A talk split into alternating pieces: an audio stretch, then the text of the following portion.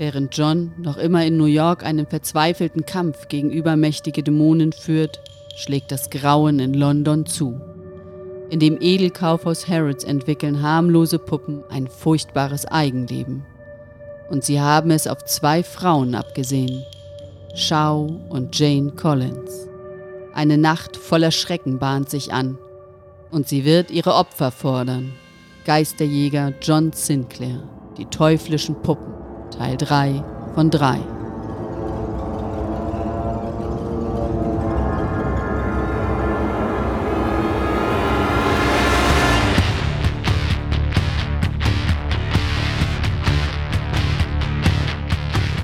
Die Edition war noch jung. Der Podcast hatte der Serie viele Geheimnisse entrissen. Grandiose Sprecher und Hollywood-reife Effekte erzeugten den Glauben an das Übernatürliche. Doch auch das Blöde existierte. Und einige Fälle waren mau. Mit reißerischen Titeln lockten sie und holten sich ihre Opfer. Geister, Dämonen, die Ausgeburten der Hölle. Sie alle warteten auf den Tag, an dem die Podcaster ihnen die Leviten lesen und die Serie in Heil oder Chaos stürzen würden. Denn ein Team war ausersehen, gegen die Mächte der Finsternis zu kämpfen.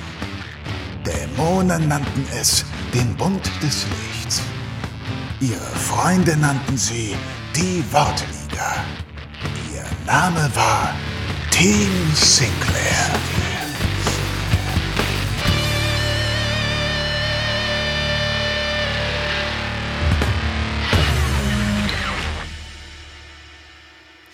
Hallo und herzlich willkommen zu einer neuen Folge von Team Sinclair, eurem Lieblingspodcast über die Edition 2000 von John Sinclair.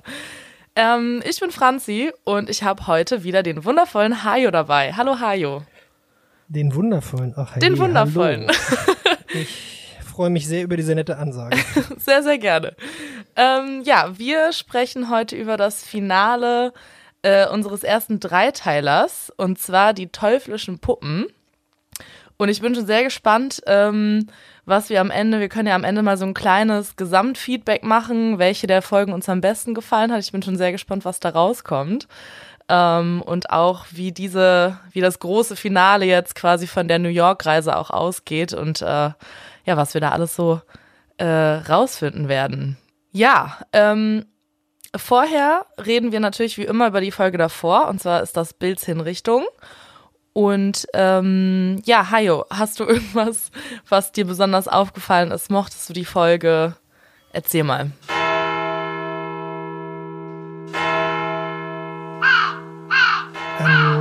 Finde die ersten beiden Folgen, das kann man nicht so richtig getrennt voneinander betrachten. Die, die wir jetzt besprechen, die finde ich ist nochmal, steht so ein bisschen einzeln. Die ersten beiden, die erste, die bereitet ja so ein bisschen die zweite vor. Mhm. Ja, da kann ich jetzt gar nicht so viel sagen. Ich werde dann vielleicht an der einen oder anderen Stelle nochmal auf ein paar Details eingehen, die bei uns nochmal eine Rolle spielen heute. Mhm. Ähm, insgesamt, ja, hat mir das gut gefallen.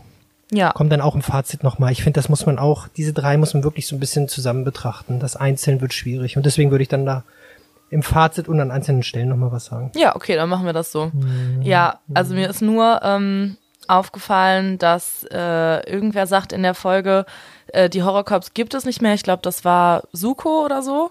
Und ähm, ich fand es irgendwie dann so im Nachhinein so ein bisschen weird, äh, ja, dass die erste Folge dann halt die Horrorcops genannt wurde, weil, also es gab ja nur drei davon und die waren halt so easy zu erledigen und dann, als es gesagt wurde in der zweiten Folge, so, ja, die Horrorcops, die gibt's jetzt nicht mehr, das kam halt so rüber, so, wow, wir haben jetzt so ein ganzes Volk ausgelöscht irgendwie. Und ich dachte mir so, hä, es waren halt drei, so, Leute.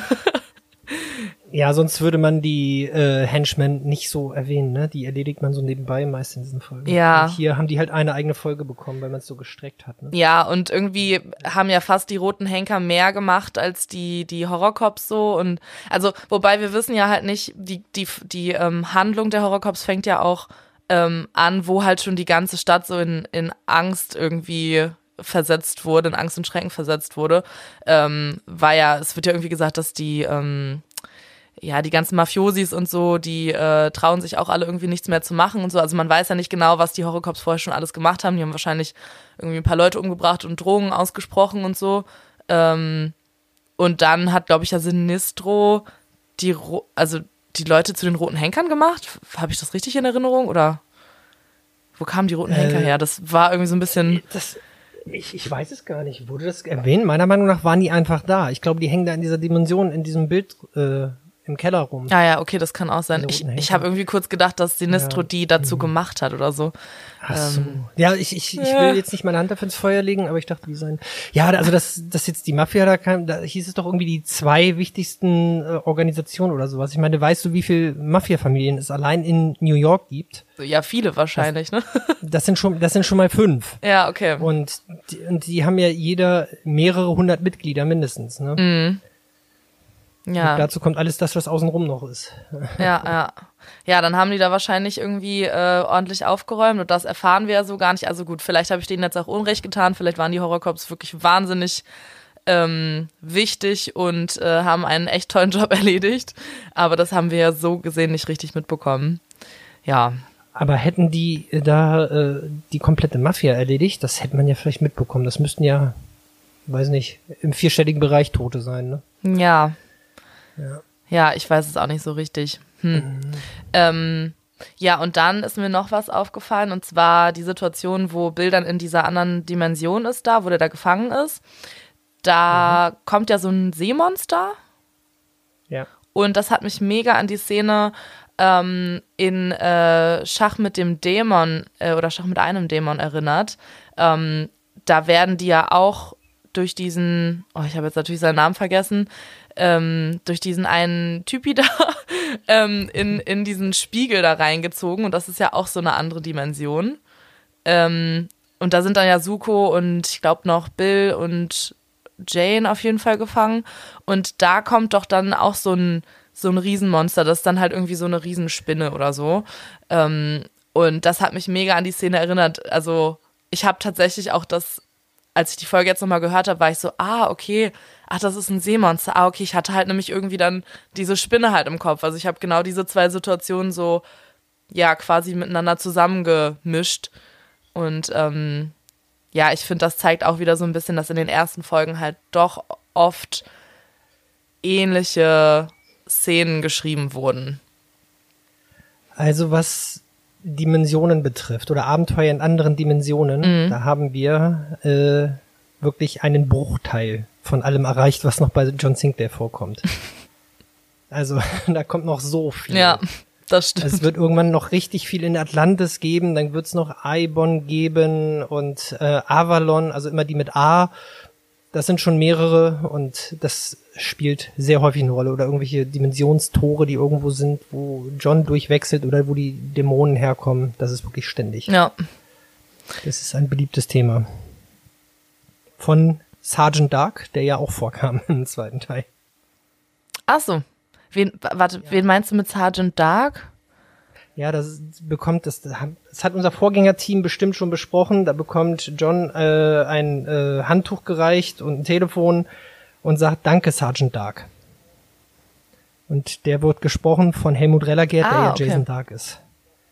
Der kommt auch öfter noch vor und der heißt immer irgendwie Helmut oder Jason oder in dem Fall Sergeant Dark. Das sind immer seine Cameo-Auftritte. Ah ja. Ach, witzig. Ja, das wusste ich gar nicht. Guck mal, wieder was dazugelernt. Ich Ja, nehme cool. an, das hat unser Vorgängerteam besprochen. Wir haben ja jetzt, muss ich ja sagen, das ist ja beim äh, Aufnehmen manchmal das Problem, dass wir die andere Folge noch gar nicht gehört haben. Von John und Olaf. Ja, das habe ich mir diesmal auch gesagt, dass es ein bisschen schade ist, ähm, weil wir dann auf die Besprechung hätten aufbauen können. Aber ja, äh, ist manchmal so ein kleines äh, Zeitproblem. Nur für Naja. jetzt alle HörerInnen, für alle HörerInnen, die jetzt sagen, hey, das haben wir doch in der zweiten Folge schon gesagt.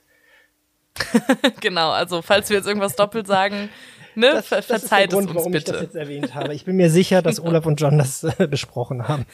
Ja, ich glaube Okay. auch. Ähm, Vielleicht hören wir es noch vorher Sache- und dann schneiden wir es jetzt einfach. Ja, das können wir auch machen.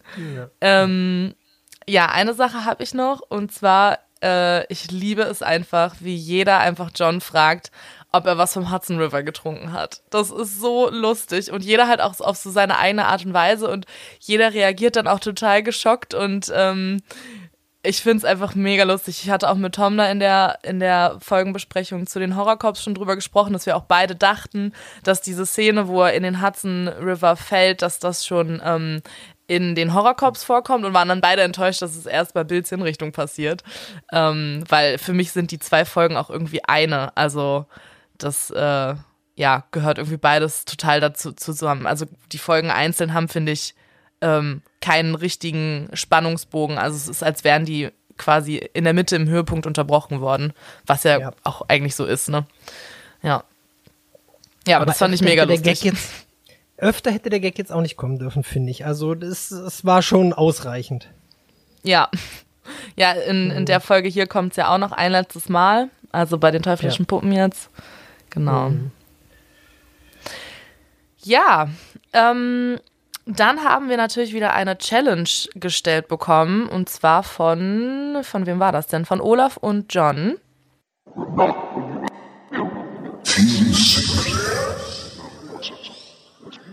Und die beiden wollten, dass wir herausfinden oder dass wir äh, uns ausdenken, was John und Suko denn in der Zeit gemacht haben in diesen zehn Stunden, in denen der Schrumpfkopf angefertigt wurde.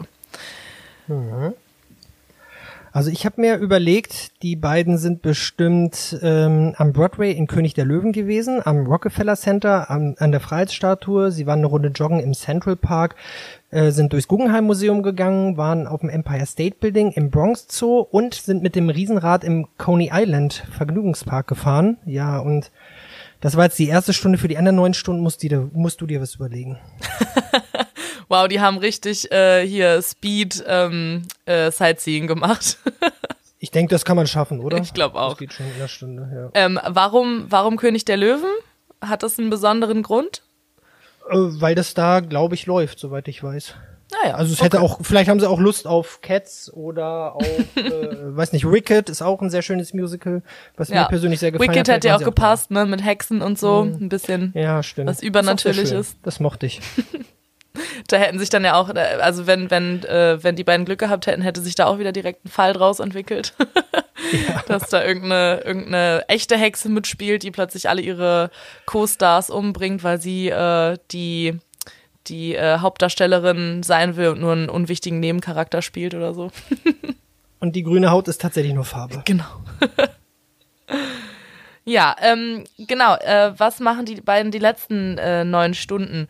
Also nach dem Sightseeing sind die auf jeden Fall bestimmt erstmal richtig, richtig müde und fertig. Und John ist ja auch im Hudson River gelandet und der will bestimmt erstmal sich richtig äh, ja, es sich richtig gut gehen lassen und ähm, die ganzen Gifte aus dem Hudson River abspülen und so. Und ich habe gedacht, dass die beiden dann bestimmt Wellness machen gegangen sind.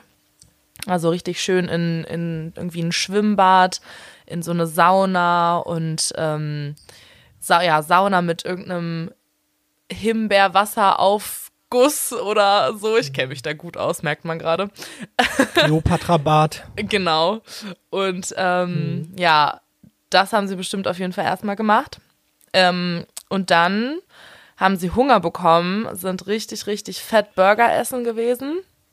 Oder eher, nee, Burger ist ja, nee, vielleicht New York, New York Pizza. Die ist ja so besonders. Die hat ja immer so einen dicken Rand und so dicken Teig, habe ich mhm. gehört. ähm, genau dann äh, sind sie auf jeden Fall noch in die äh, Cheese Factory, New York Cheese Factory gegangen. Es soll auch mhm. sehr besonders äh, sein. Ich war leider noch nie da, aber ich habe es immer aus Erzählungen gehört. Ja, und dann haben sie sich satt gegessen und dann haben sie ja auf jeden Fall noch Zeit gehabt und dachten sich, ja, wenn wir jetzt schon mal in New York sind, müssen wir auf jeden Fall richtig fett shoppen gehen und ein bisschen die Kreditkarte vom Yard zum Glühen bringen. Ah ja, die waren dann bestimmt bei, was gibt's da? Bestimmt Prada und sowas, ne? Genau, die ganzen, ganzen, ähm, hm. ganzen teuren Marken. Ähm, ja, und ich. Ach, John hat, John hat bestimmt ein Schmuckstück für Jane bei Tiffany gekauft. Uh, das kann sein. Ja. Hm. Er hat ja auch einiges gut ja. zu machen aus den Folgen davor. Wie oft hat er sie hängen lassen? genau. Ähm, ja, und ja, ich glaube, dann sind sie neu eingekleidet, dann äh, zu dem, wie hieß er denn, Hank oder Hank Stone oder war das der Sohn? Ich, verge ich verwechsel die beiden immer. Ja, äh, ich weiß auch gerade nicht. Tut mir leid. Nee, das ist tatsächlich diese Namen, die verschwimmen auch äh, so ein bisschen, wenn das so, so einfach Namen Ja, warte, ich guck's direkt einfach nochmal nach. Ähm, Hank und. Nee, warte mal, Hank war noch wer ganz anders. Henry Wandin und Ray Wandin. Ah, ja. Genau. Und ich glaube, Henry war der Junge und Ray der Alte. Wow. Ähm, so viel wieder vergessen von der letzten Besprechung. Ja. ja. Ähm, genau, und dann sind sie gut gekleidet äh, wieder zurückgegangen und ähm, waren dann ready. Ach, nee, eine Sache habe ich noch. Und zwar, John hat bestimmt auch äh, noch eine Stunde dafür aufgewendet, seine ganzen Waffen mal zu säubern und äh, schön zu machen, äh, nachzuladen und so ein bisschen Silberkugeln wieder aufgefrischt. Bestimmt gibt es in New York auch irgendwo einen Laden für, äh, für Silberkugeln, so irgendwie im Untergrund. Hinter so einem echten Geschäft, so einem echten, weiß ich nicht, Waffengeschäft, gibt es bestimmt auch noch so einen Untergrund, äh, so im Hinterzimmer irgendwie, wo er dann Silberkugeln bekommen hat. Oder er hat die vom Yard noch zugeschickt bekommen, das weiß ich nicht genau. Ich weiß nicht, wie das Und hat sie bei der denen. Post abgeholt. Genau, das könnte auch sein. Eins von beiden. Munition mit der Post verschicken geht bestimmt gut. Da wird niemand aufmerksam. Ja, darfst halt nur keinen Absender raufschreiben, dann kommt es bestimmt auch an. Kann er nicht Ja. zurückverfolgt Ja. werden. Stimmt. Und beim Durchleuchten fällt die Form auch nicht auf. Nee, nee. Auf gar keinen Fall. ja. Ich würde sagen, das war die Challenge. Ich finde, wir haben die sehr kreativ beantwortet. Ja. Ja, und Dann steigen wir in die Folge ein, ne? genau.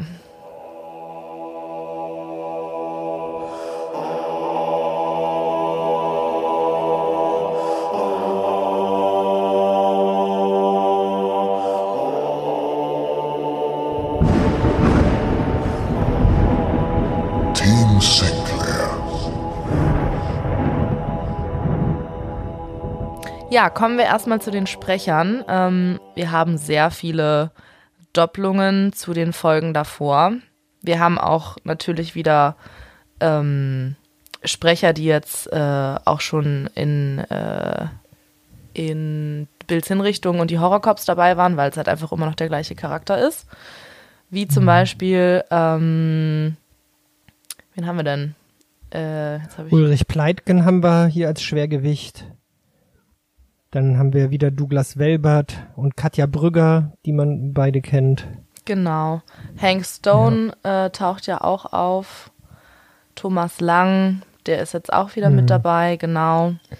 Ähm, wenn, wen wir Neues haben, das ist äh, Clint Cassidy, heißt der Charakter. Ähm, das ist Udo Schenk, also auch so gesehen kein neuer ist ja ganz- Sprecher. Ich wollte gerade sagen, das ist ja mal was ganz Neues. Absolut. Vor allem die, vor allem die Rolle, die er spielt. Ja. Ja Man hört es gar nicht, dass er einen Bösewicht spielt. Null. genau. Dann haben wir, äh, ja, Sinistro, Douglas Welbert ist auch wieder dabei. Ja, dann haben wir äh, Cromwell. Das ist, glaube ich, ein. War das nicht der Wächter? Das ist der. Der Wächter im Kaufhaus? Äh, eine, das ist einer von den. Nee, Moment. Nee, Cromwell, das ist. Ah, ich habe die Namen jetzt auch wieder durcheinander bekommen. Ich- nee, der Wächter im Kaufhaus, das war ja hier äh, Jochen Meimsheimer war ja wieder da. Ah ja, das kann auch sein. Ja, ich muss echt sagen, ich fand es sehr schwierig mit den Ja, Ganzen- es waren viele Leute. Ja, und die waren auch immer so in so kurzen, kleinen Rollen da und ähm, ja, also ich habe das schon öfter mal ein bisschen durcheinander bekommen, auch mit den Namen. Nee, nee, der Cromwell, das ist der Kollege von John, den er später anruft. Ach, der leitende Polizist von der, von dem, von dem Mordfall. Genau. Ah, okay. Und Martin Maria Schwarz hat mir jetzt auch nichts gesagt. Den kenn ich nicht. Nee, mir auch nicht. Ich habe jetzt auch nicht so Da viel sind- zu ihm gefunden. Da haben wir einige noch, ne? Die, äh, die Sprecherinnen von Chr- Chris und Antje. Genau, Friederike Kleber und Petra Glunz-Grosch. Ähm, ja, zu denen habe ich auch nicht viel gefunden. Wobei Friederike Kleber, da, ähm, die hat bei John Sinclair die äh, Lara, eine von den Vampiren im Nachtclub Hm. der Vampire, Ah, okay. gesprochen. Ah, okay. Genau, aber sonst äh, habe ich auch ehrlich gesagt nicht so viel zu ihr gefunden. Ähm, genau, Gilbert äh, Kress haben wir noch, einen Charakter, das ist Thomas Lang. Und der hat auch den Hank Stone in den Horrorcops gesprochen. Und das fand ich ein bisschen blöd, dass sie in äh, einer Dreierfolge, die ja aufeinander aufbaut, also wo jede Folge irgendwie mit der Geschichte noch zusammenhängt, dass sie da dann einen Sprecher für zwei verschiedene Personen nehmen. Ich meine, ja, okay, die eine Person ist in London, die andere in New York, aber trotzdem äh, fand ich das ein bisschen verwirrend von den Stimmen her. Ja, so einen Fall gibt's noch. Ähm, einer von den Wachleuten, der sich nur mal ganz kurz meldet, das ist Matthias Hase. Und das war in der Folge, die du mit äh, Tom besprochen hast, war das ganz am Anfang der Ghoul, den sie da erledigt haben. Ach ja, mhm. Mm, Der, Ja, dann haben wir da ja genau vor. die gleiche Situation, Ja. genau. Der kommt in den frühen Folgen, kommt der sehr häufig vor, Matthias Hase. Ja. Dann haben wir noch äh, äh, Don, wird von Henning Bornemann gesprochen und ähm, der hat den Duke bei Die Geisterbraut und Achterbahn ans Jenseits gesprochen. Also auch wieder ein, ja, ein Schauspieler, der mehrere Rollen bei John Sinclair eingesprochen hat. Und wie du ja eben schon erwähnt hast, äh, Jochen Malmsheimer hat den, ähm, den Wachmann, den Wärter im, äh, im, im, im Kaufhaus gesprochen und der spricht ja auch den Grimes dann später und Ja. früher auch. Ja. Ja. Ja. Ja. Sonst noch was zu erwähnen? Ich denke, das haben wir, ne? Mhm. Würde ich behaupten. Ja. Ja, das Hörspiel ist erschienen am 25. Februar 2002. Genau. 20 Jahre her, wow. Wahnsinn. Und Heftroman 77, wir sind also noch weit am Anfang Ja. in den Romanen. Was ich gerade noch zu den Sprechern sagen wollte, ich habe aber so langsam das Gefühl, dass wir uns der Zeit nähern, wo ähm, nicht mehr unbedingt nur die gleichen Sprecher für sehr viele verschiedene Rollen verwendet wurden. Oder täusche ich mich da? Das wird jetzt, glaube ich, Ich langsam glaube, es so ein bisschen, weniger. aber, Mhm. aber wir haben noch so ein paar alte Bekannte, haben wir ja gerade schon aufgezählt. Ja. Gut, Okay. kommen wir zum äh, Cover. Was, äh, was lässt sich über das Cover sagen? Wie gefällt dir das Cover? Das ist so mitten aus der Szene raus, ne? Mhm. Es ist, ich finde es jetzt nicht wahnsinnig spektakulär. Es be beschreibt halt so eine Action-Szene und ähm, da merkt man, okay, das Cover wurde gezeichnet, nachdem die Geschichte vorlag. Mhm. Bin ich mir ziemlich sicher, dass das so rum war. Ja. Ja, es sieht so Mhm. ein bisschen wie so ein, äh, wie so ein Suchbild aus, finde ich, weil sehr viel passiert. Ja. Also diese zwei Mädchen werden, äh, stehen vor einem Regal, aus dem Puppen mit Schlägern in der Hand rausfallen. Und äh, ja, also man muss auf jeden Fall länger hingucken, um wirklich jedes Detail zu sehen. Und also jetzt gerade habe ich noch im Hintergrund so einen kleinen äh, Teddybären oder so unten äh, sitzen sehen. Oder sieht auch aus wie so, ein, so eine Mischung aus Teddybär und Maus. Ist mir vorher auch nicht aufgefallen. Ach, da, ja, tatsächlich. Ja, zwischen den beiden Mädchen. Ähm, ja, genau, ja, ist halt eine Szene, die genau so im Hörspiel auch vorkommt. Ähm, die Mädchen werden dann später von den Puppen angegriffen. Ähm, Kann, Ja. Kannst du diesen, diese Maus-Teddy, Teddy-Maus, kannst du den vielleicht äh, in Zukunft auf jedem Cover suchen? Das könnte so ein Running Gag werden, wie, wie Sebo, der immer die Schädel findet. der die Totenköpfe findet, ne? Ja, kann ich Ja, ja. versuchen. ja. das eine ich ein, nicht eine Maus, ähm, nee, wie hast du es genannt? Teddy-Maus, Maus-Teddy, keine Maus Teddy, Ahnung. Teddy Maus. ja, das ist gut, das mache ich. Challenge accepted. Wenn man will, dann findet man das, da bin ich mir sicher. Ich glaube auch, ja.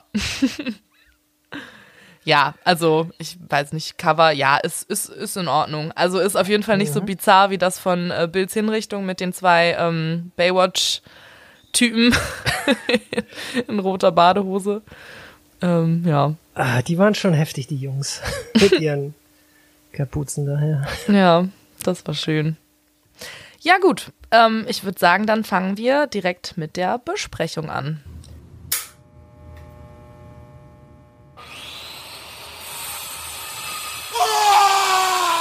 Team Sinclair. Die sind bei Harrods. Genau. Warst du schon mal bei Harrods? Ich war tatsächlich schon mal bei Harrods ein einziges Mal. Ähm, das ist jetzt auch, glaube ich, warte mal, 2014, dann ist das acht Jahre her. Ähm, und es hat mich umgehauen. Also es, das war so eine tolle Erfahrung. Ich bin natürlich direkt in die, auch in die Spielwarenabteilung äh, zu, zu dem ganzen zu dem ganzen Harry Potter Thema gegangen und ich, also meine Mama hat mich da kaum noch rausbekommen. ich wollte alles haben, ich wollte alles kaufen, alles angucken. Es war Wahnsinn, aber es hat einen auch ein bisschen überschl äh, erschlagen. Also das war schon, es war viel. Es war viel, was da auf einen äh, zukam. Warst du auf Toilette bei Harrods? Ich glaube nicht. Nee. Das hättest du mal machen sollen. Die Toiletten sind äh, das absolute Highlight dort. Okay, warum? Ich war dort auf Toilette, die sind einfach, äh, die, die sehen unglaublich aus mit diesem Design da drin. Also das ist äh, Also richtig, Das ist richtig nicht prunkvoll eingerichtet. total, to, total, ja, ja. Also das ist nicht einfach nur eine öffentliche Toilette. Ach Mist, ja, dann muss ich das nochmal nachholen. Warte, ich, ich buche mir kurz einen Flug nach London, damit ich kurz im Harrods auf Toilette gehen kann. Ja, warst du. Nee, das ist tatsächlich das, woran ich mich am besten erinnern kann bei Harrods. Mhm. Ja. Ja, ich, äh, es ist echt auch lange her. Also ich habe auch nicht mehr so viele Details im Kopf, aber ich weiß halt noch, dass es unfassbar groß war und sehr viele Menschen und sehr viel Ja. Spielzeug und sehr viel von allem und ähm, ja, aber es war toll. Also d- vor acht Jahren war ich Anfang 20, so das, ich weiß nicht, das war wie so ein Kindheitstraum, den man irgendwie nachholt. ja. Ich meine, ich war, ich war auch so Mitte 20 oder so, als ich da war. Also ist das auch entsprechend noch ein bisschen länger her. Ja. Also Und ich kann mich erinnern, sehr, sehr höfliches Personal dort. das stimmt. Mhm, das, Das stimmt ist ja wirklich. allgemein so. Das ist ja allgemein so in äh, Großbritannien. Das ist irgendwie nochmal ein Unterschied. Ich wollte gerade sagen, das ist mir nämlich nicht nur bei Harrods aufgefallen, sondern äh, so generell, also die, die Verkäufer in diversen Geschäften, auch wenn man essen geht und so, die waren alle super freundlich und sehr, ja, einfach sehr willkommen heißend sozusagen. Ja. also es lohnt sich, Leute. Wenn ihr in, äh, wenn ihr in London seid, äh, auf jeden Fall einmal am Harrods vorbeischauen. Aber nehmt viel Geld mit oder gar keins, je nachdem. Ja. Ja. So, ähm, genau, also wir haben Donnerstag 10.54 Uhr in London und äh, Shao sucht nach einem Spielzeug für den kleinen Johnny. Der kleine Johnny ist ja das äh, Kind von Bill, was ich weiß gar nicht jetzt, wie alt ist. Ein paar Monate dürfte es wahrscheinlich alt sein, ne? Vier Monate, vier Monate sagt sie. Genau. Das wird explizit genannt. Ah, ja. Also wir wissen jetzt äh, genau, wie lange bestimmte Folgen zurückliegen. Ja, genau. Das, das finde ich gar nicht uninteressant. Ja, das hattest du ja auch schon mal erwähnt, dass man an dem kleinen Johnny jetzt immer genau sieht, wie, wie viel Zeit vergeht. Na, meist ist es ja nur, dass man so ungefähr ahnt, weil es heißt, okay, er ist jetzt in der Schule und so weiter, Mhm. aber, oder, oh, er kann jetzt laufen, aber jetzt wird sogar explizit vier Monate gesagt. Ja. Genau, und ähm, der Verkäufer äh, schlägt ihr einen Teddy vor und äh, sie geht dann auch direkt äh, in die äh, Teddy-Abteilung und die ist genau neben den Puppen. Und äh, sie staunt dann noch über die Riesenauswahl, die es in dem Kaufhaus gibt und äh, fühlt sich, glaube ich, genauso, genauso überfordert und überrannt, äh, wie wir uns gefühlt haben, als wir da waren. Und ähm, genau, und dann erzählt der Erzähler noch kurz, dass sie ja vor nicht allzu langer Zeit nach London übergesiedelt ist und Suko hier kennengelernt und äh, sie hofft auch, dass er der Partner fürs Leben wird. Und ähm, da habe ich mich kurz gewundert. Ähm, das klang irgendwie so ein bisschen so, als würde sie jetzt als Charakter nochmal neu eingeführt werden. Und, als Und Suko auch. und Suko auch, genau, als hätten wir die beiden nämlich noch nicht kennengelernt. Genau, Suko wird da nämlich nochmal erwähnt, dass er ja äh, Bodyguard, Detektiv und Karatekämpfer ist, so, als ob wir das nicht jetzt seit, äh, welche Folge ist das, 18? Äh, als ob wir das jetzt nicht seit 18 Folgen wüssten, so. Ähm, und was ich auch komisch ist, es wird halt mit keinem Wort erwähnt, dass, äh, was Schau in Paris erlebt hat mit den Zwergen. Dass sie ja auch Ja. geschrumpft wurde und ja, es wirkt halt so, als, ja, als hätten wir sie vorher noch nicht kennengelernt. Das fand ich ein bisschen merkwürdig. Und Bodyguard, Detektiv und Karatekämpfer in einer Person, als ob das einander ausschließen würde. Also es, Mhm. man hat ja diverse, man hat ja diverse Rollen im Leben, ne? Und äh, ich meine, ich bin ja auch jetzt nicht nur Podcaster, sondern auch noch ein paar andere Sachen und du wahrscheinlich auch. Ne? Ja, auf jeden Fall, klar. Mhm. Ja, ja, das, das wirkt so ein bisschen komisch, das stimmt. ja, und diese Situation, also diese Erzählsituation äh, über Schau, äh, wird dann abrupt unterbrochen, als ein Mann gegen sie stolpert und etwas von lebenden Puppen stammelt und große Gefahr und Voodoo, sagt er auch noch. Und ja, und dann sieht sie, äh, also sie ist total entsetzt und ähm, er hat dann wohl ein Messer im Rücken und ähm, stirbt dann halt auch. Ja, wir haben Udo Schenk ja eben schon mal kurz kennengelernt. Da hat er ja äh, Hilfe angeboten. Und jetzt taucht er auch wieder auf, ne? Mhm. Und wir wissen sofort, okay, der Typ. Da läuft irgendwas, das wird nicht gut gehen. Das ist, das ist wieder ja. Ähm, sowas von sonnenklar. Ich hab Und interessant ja. fand ich auch, Schau hat ein gesundes Verhältnis zu den Dingen über dem Leben. Die Formulierung fand ich auch interessant. Was, was genau bedeutet das dann in dem Zusammenhang? Ich glaube, das bedeutet die Realität, die wir durch John Sinclair Folgen einfach akzeptieren müssen, nämlich, dass es Geisterdämonen gibt und so weiter. Und das ist wieder, wo man eigentlich sagen würde, das ist nicht so gesund, aber gut. Und sie akzeptiert das halt einfach oder oder wie? So habe ich Ja, jetzt ne? verstanden. Ich meine, sie hat ja, sie hat's ja schon erlebt. Wie Ja. sollte sie jetzt sagen, "Hm, es gibt's ja nicht? Ja, Das wäre ja so wie Scully bei Akte X, die immer noch in Staffel 6 äh, sagt, ah Mulder, das ist doch jetzt aber Quatsch, das kann doch nicht sein, obwohl sie den ganzen Krempel selbst erlebt hat. ja. Ja, vielleicht hat Shao auch einfach schon von Natur aus, bevor sie mit den ganzen Sachen konfrontiert wurde, ähm, einfach auch schon so ein Fable fürs Übernatürliche gehabt oder so und sich eh schon gedacht, naja, vielleicht existiert sowas ja und deswegen fällt sie vielleicht jetzt auch nicht so schwer, äh, das dann wirklich zu glauben. Ja, ich bin ja ganz froh, dass sie uns nicht erzählen, dass, weil sie aus China kommt, dass sie deswegen äh, an sowas glaubt, weil da ist das ja noch verbreitet oder sowas in der Art. Das kommt ja auch. Das wäre jetzt aber wirklich ein bisschen zu viel Klischee, ne? Das haben wir bei John Sinclair Ja. überhaupt nicht. Mm, Ja, also es hieß, äh, meine Familie stammt von den westindischen Inseln. Ah, Voodoo, klar. Ja. Ja. Genau, und Okay. äh, ja, genau, also Udo Schenk, also nee, nicht Udo Schenk, sondern Clint Cassidy, äh, der Kaufhausdetektiv, der taucht dann auf und lässt die Etage räumen und will, dass alles äh, super diskret abläuft und so und schaust dann halt voll wütend, ähm, weil er nur an das scheiß Image denkt äh, und äh, ja, alles irgendwie so clean wie möglich ablaufen lassen will und sie halt der Meinung ist so, yo, es ist gerade ein Mensch hier gestorben, sollte euch das nicht ein bisschen mehr kratzen irgendwie?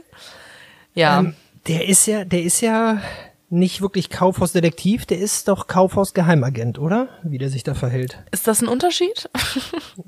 Ich glaube, letzteres gibt es nicht, aber er verhält sich wie ein Geheimagent, finde ich, und nicht wie ein Kaufhausdetektiv. Also ähm, Ach so, weil er sie auch schon- direkt so befragt und und äh, und äh, weil er alles geheim halten will und weil er äh, sagt, er hat irgendeinen Sender und da hat er schon ausgelöst, irgendeinen Alarm, der still bei der Polizei eingeht. Also der muss noch nicht mal mehr telefonieren. Und ich fand das schon krass, was er macht. Ja. Aber sie macht eine Sache tatsächlich mal realistisch. Sie unterscheidet ganz klar zwischen Detektiv und Polizist. Sie sagt, naja, sie können mir hier gar nichts. Sie sind hier nur der Kaufhausdetektiv.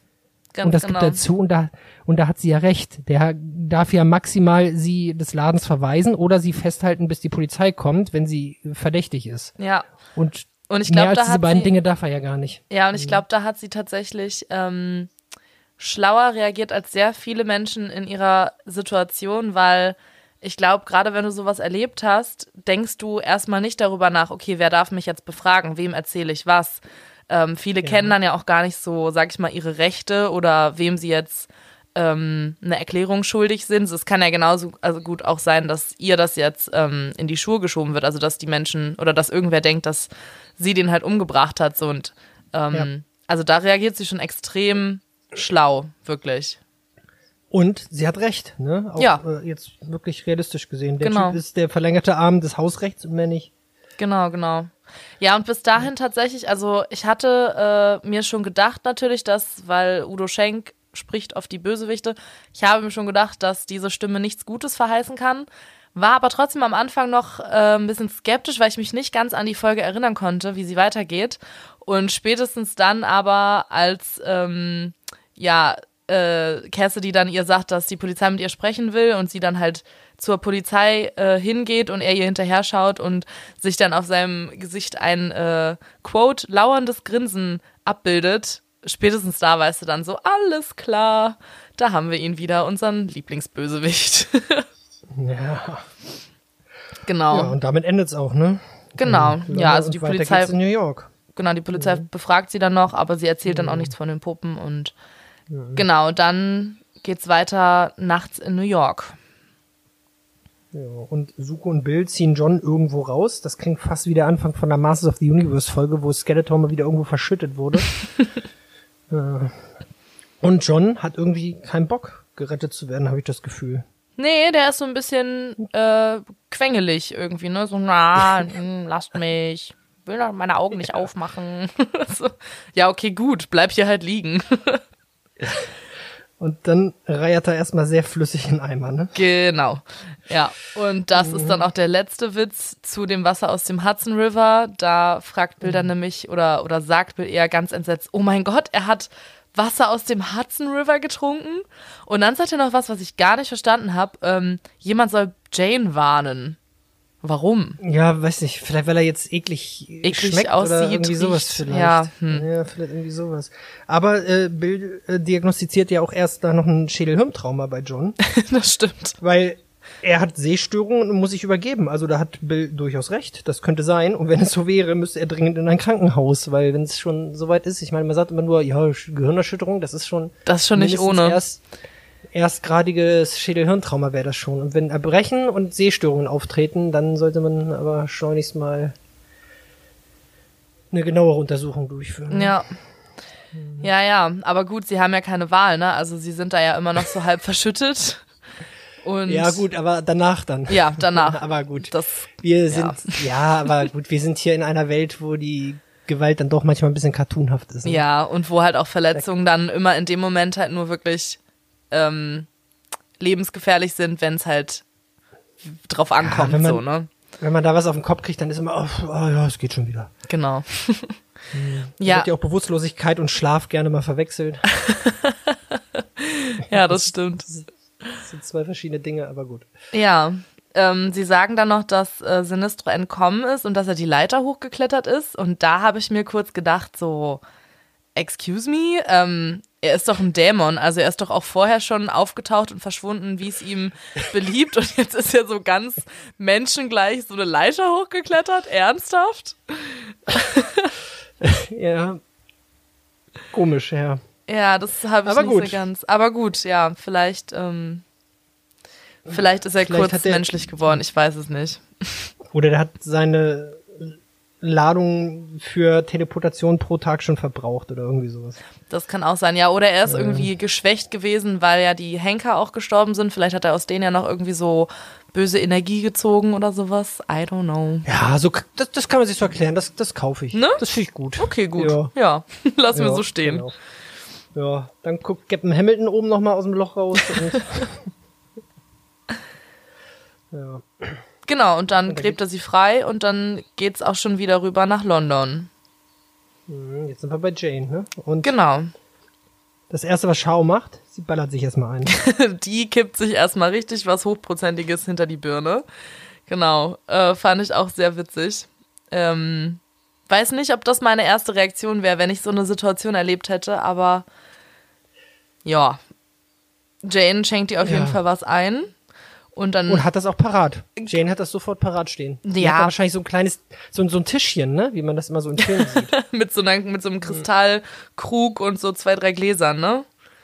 Ja, ja. Und wahrscheinlich mehrere Sachen zum Auswählen, ne? Also das, Ja, aber ich habe eh das Gefühl, dass das ähm, generell so in, in Filmen und, und auch jetzt so Hörspielen wie hier, das, also das ist einfach so gang und gäbe, dass dann, ja, sage ich, ich, ich sage jetzt mal, eine bestimmte Art von Menschen, die haben halt einfach so eine Privatbar zu Hause. Also wie oft sieht man das in amerikanischen Serien, ähm, auch hier. das ist ganz normal. Das ist ganz- das gehört ja. ja. zum guten Ton, ne?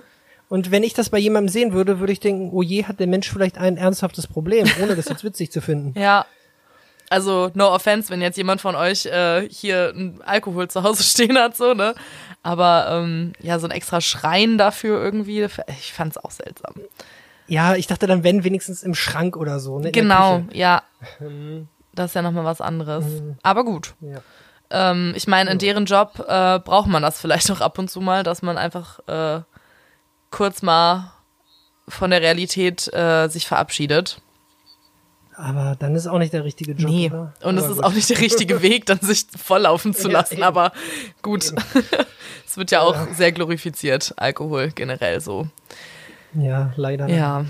Ähm, ja, Jane erzählt ihr dann, nee, Quatsch. Shao erzählt Jane dann von dem Mord. Und dann klingelt es und Jane bekommt ein Päckchen ohne Absender. Und Shao ist erstmal so, hm, okay, ist schon ein bisschen merkwürdig so. Wer sollte dir ein Päckchen ohne Absender schicken?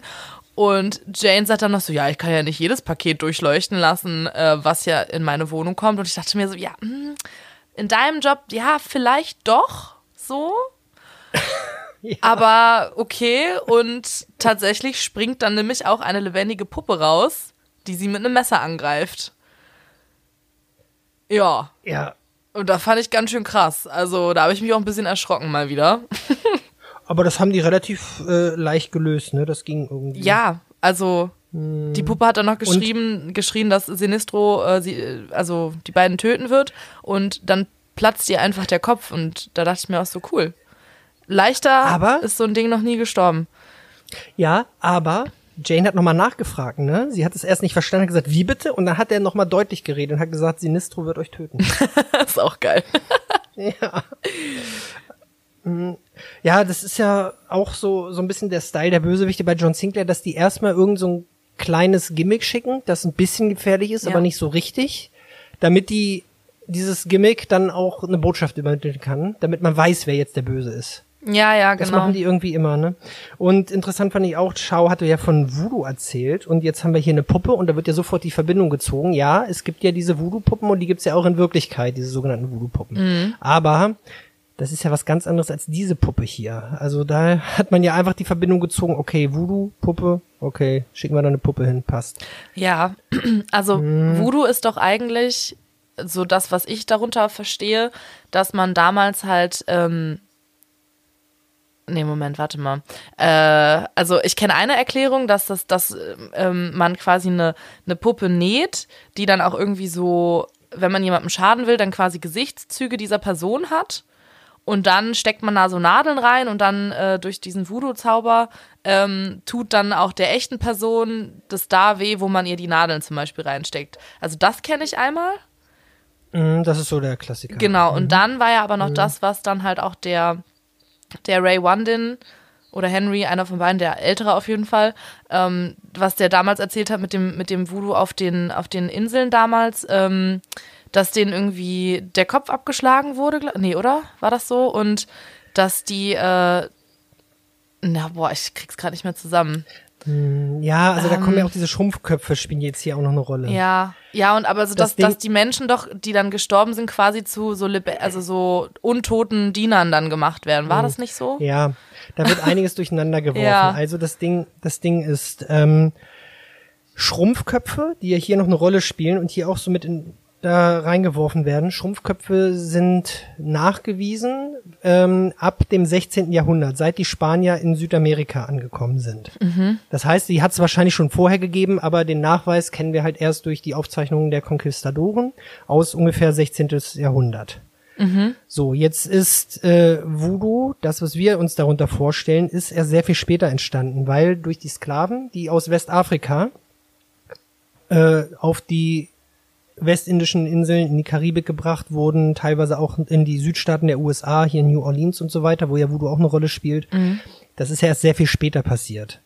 Und dadurch wurde der Glaube, die Religion damals dorthin gebracht und traf auf äh, den katholischen Glauben und durch Synkretismus ist etwas Neues entstanden und das ist dieses dieser Voodoo, wie wir ihn uns jetzt vorstellen.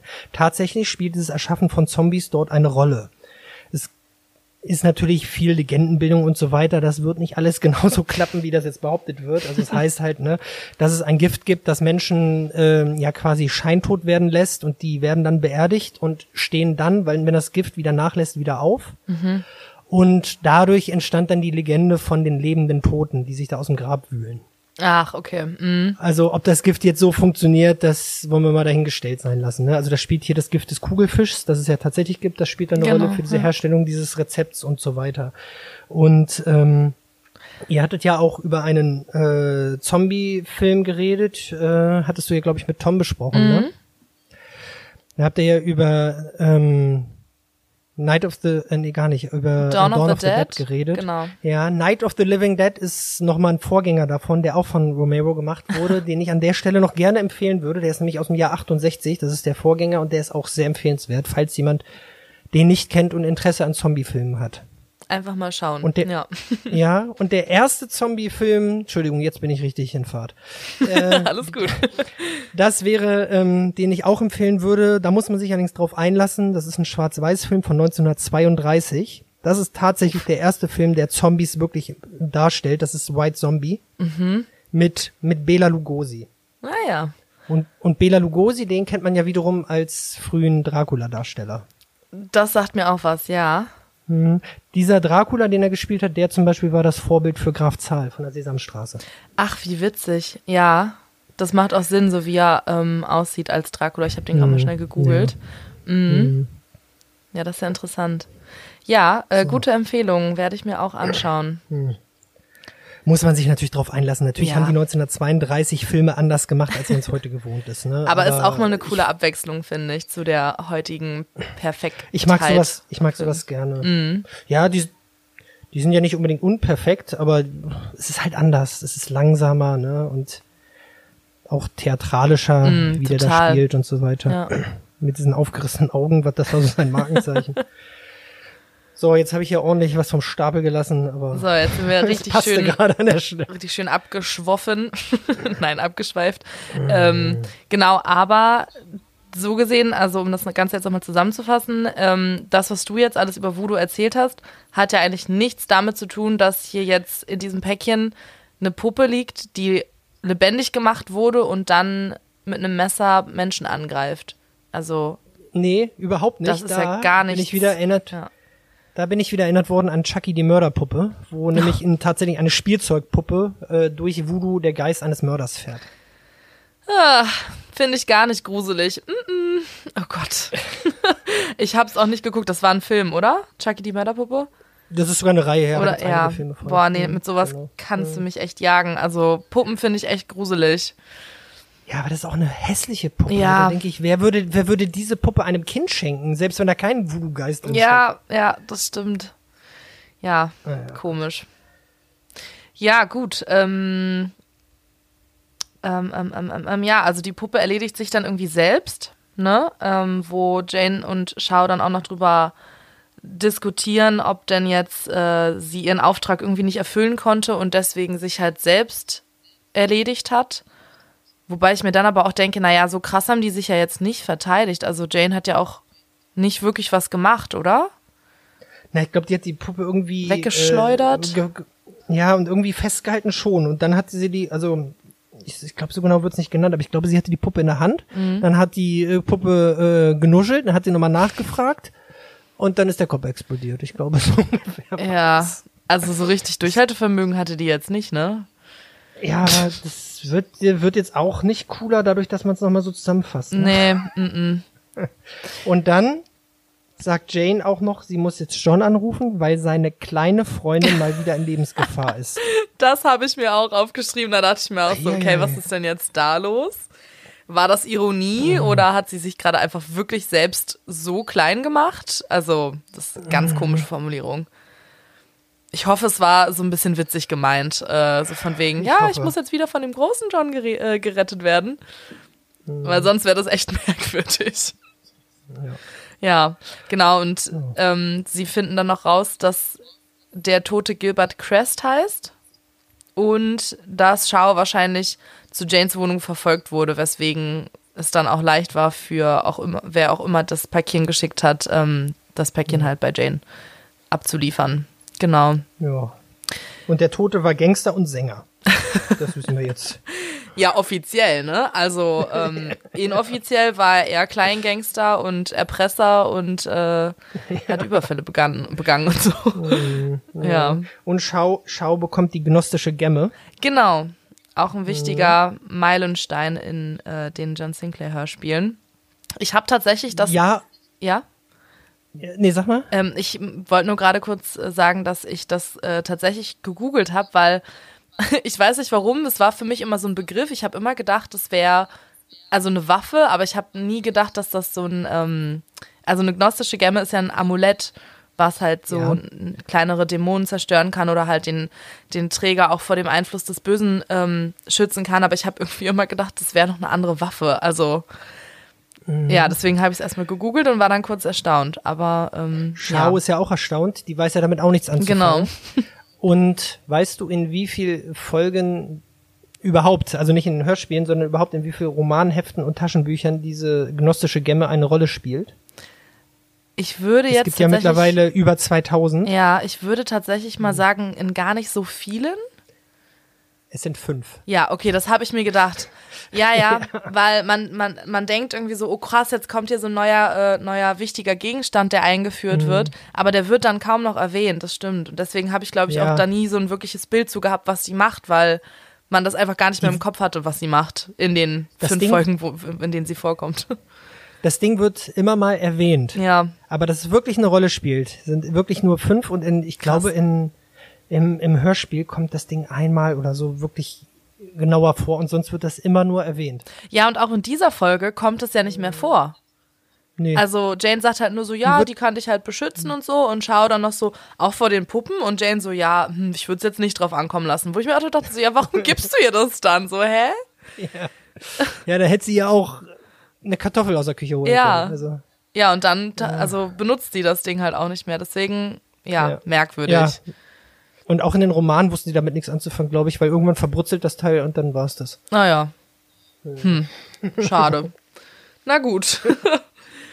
ähm, ja, dann äh, geht's noch mal rüber zu äh, zu zu äh, zu John in New York. Die sind jetzt im Hauptquartier der City Police und John und Captain Hamilton besprechen noch, dass die ähm, Horrorcops und die Roten Henker jetzt erledigt sind und Sinistro schon in London ist. Und dann verabschiedet sich John noch von Laurie und es ist super romantische Musik im Hintergrund. Und Laurie ist super traurig, dass John gehen muss. Und man hört nur ein Kussgeräusch und da dachte ich mir so, okay, gibt sie ihm jetzt einen Kuss auf die Wange oder auf die Hand oder auf den Mund oder was passiert hier?